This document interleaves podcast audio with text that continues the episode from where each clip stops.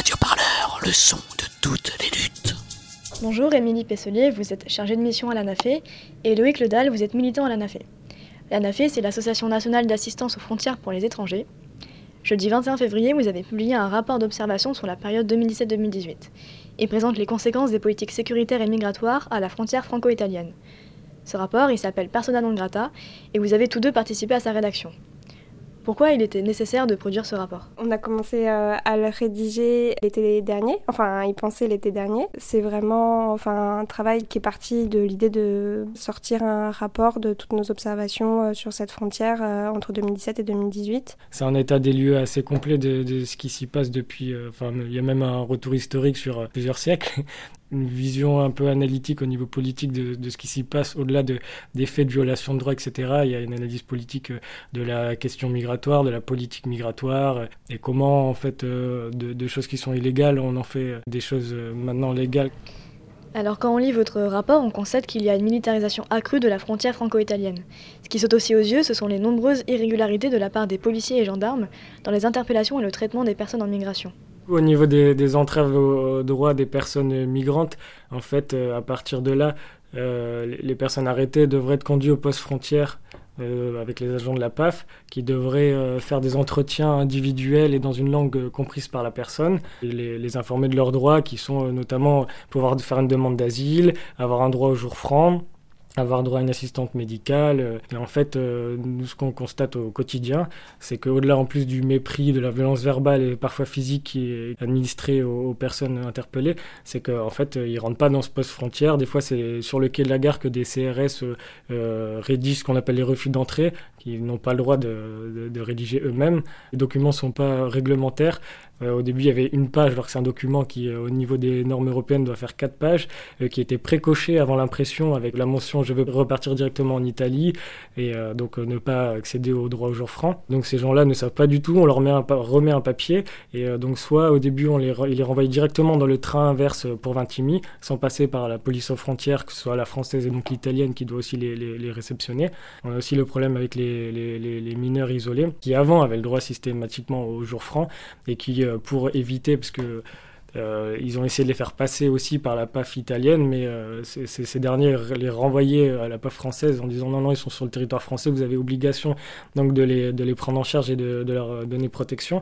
Et donc, du coup, pour éviter de passer par, par la PAF italienne, ils les renvoyaient directement aussi par le train à, Vintimille. On a vu des jeunes à Vintimille qui traînent à la gare et qui ont trois refus ou quatre refus d'entrée différents, avec à chaque fois des, des dates différentes, qu'elles soient même barrées euh, directement sur le refus d'entrée. Enfin, c'est assez absurde niveau des manquements de droits aussi, on a des privations de liberté euh, euh, parce que la, la, la, PAF italienne est fermée de 19h à, 8h du matin. Et donc les gens sont enfermés dans des algécos, des préfabriqués. C'est un peu comme des conteneurs. Ouais.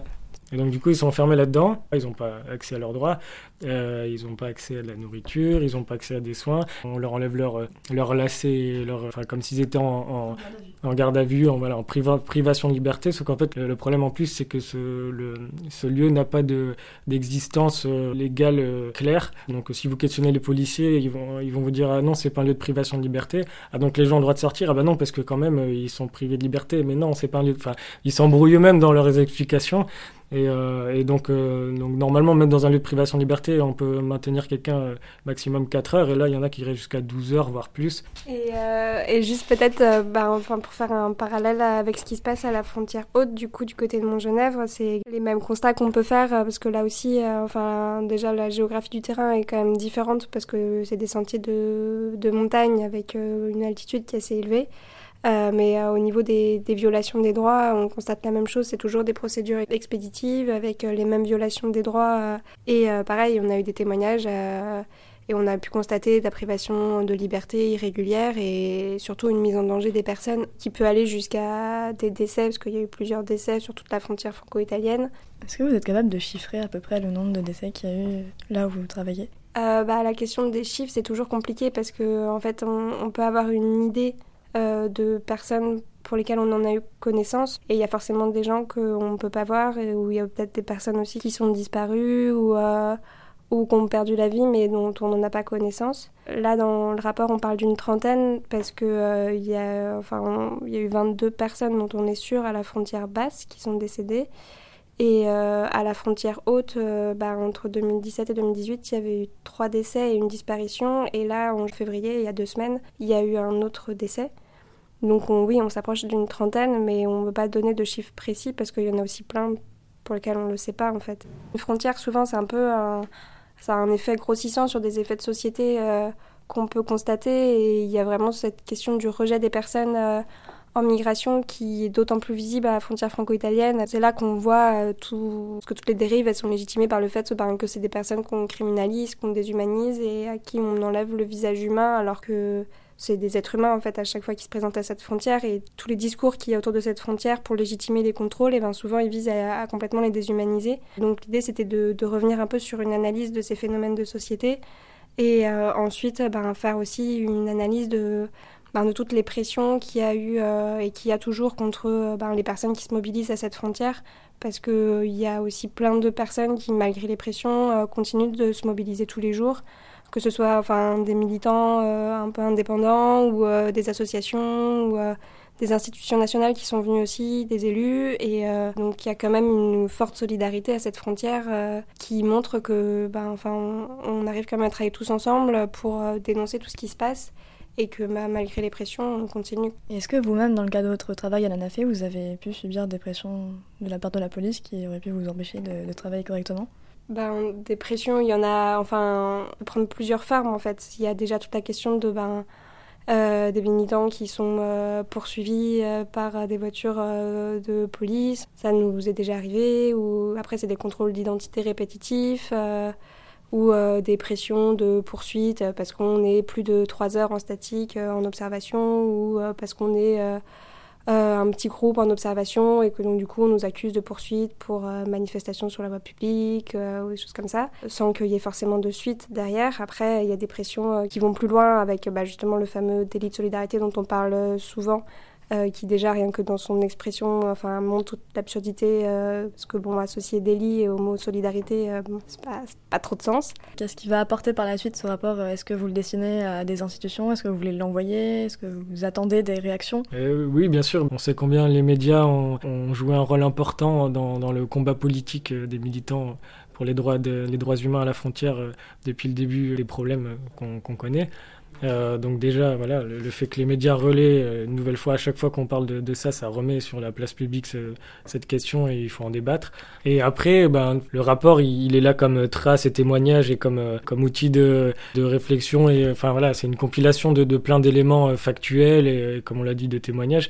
Et, mais, derrière, la, la c'est beaucoup de travail de, contentieux, de plaidoyer. À chaque fois qu'on fait des missions d'observation, l'idée aussi, c'est de pouvoir discuter avec des gens qui veulent bien faire réaliser aux gens qu'ils ont vraiment été violés dans leurs droits et c'est les emmener vers, vers une action en justice. Et il y a eu pas mal de, de condamnations, que ce soit du préfet.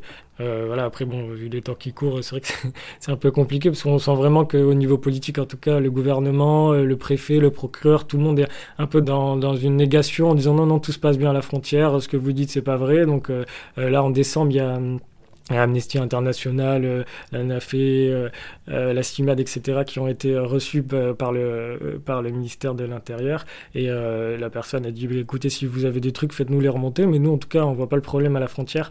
Donc c'est un peu gênant, surtout qu'en plus, il a fallu beaucoup de temps pour pouvoir être reçu.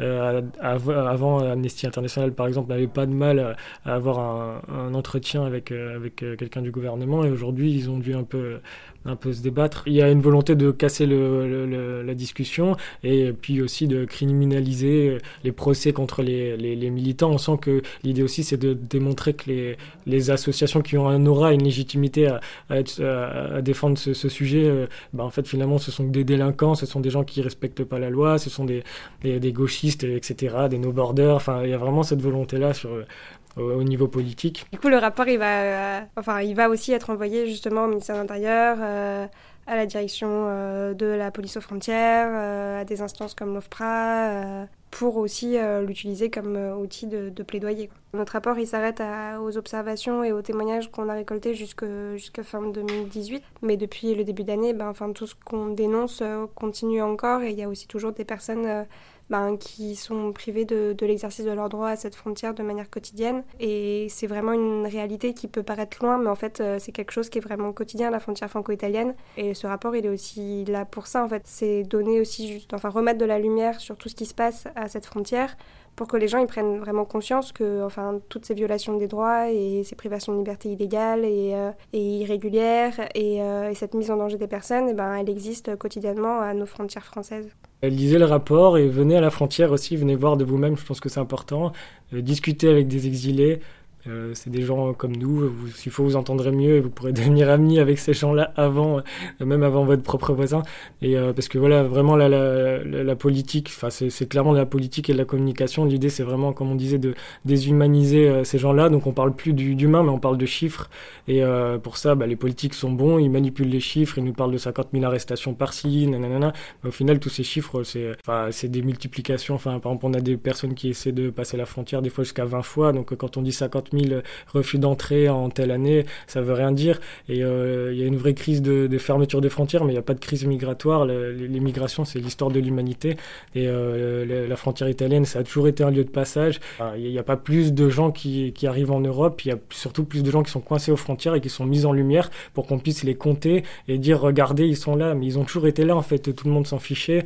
Et euh, il y a plein de gens qui ça, ça sert. Enfin, en Europe, on sait très bien que l'économie fonctionne sur l'arrivée de nouvelles forces de travail, de nouvelles forces intellectuelles, etc. Ça a toujours été comme ça. Donc euh, là, là vraiment, c'est une instrumentalisation pour faire de la politique, pour euh, essayer de regarder peut-être ailleurs, euh, camoufler les vraies problématiques actuelles.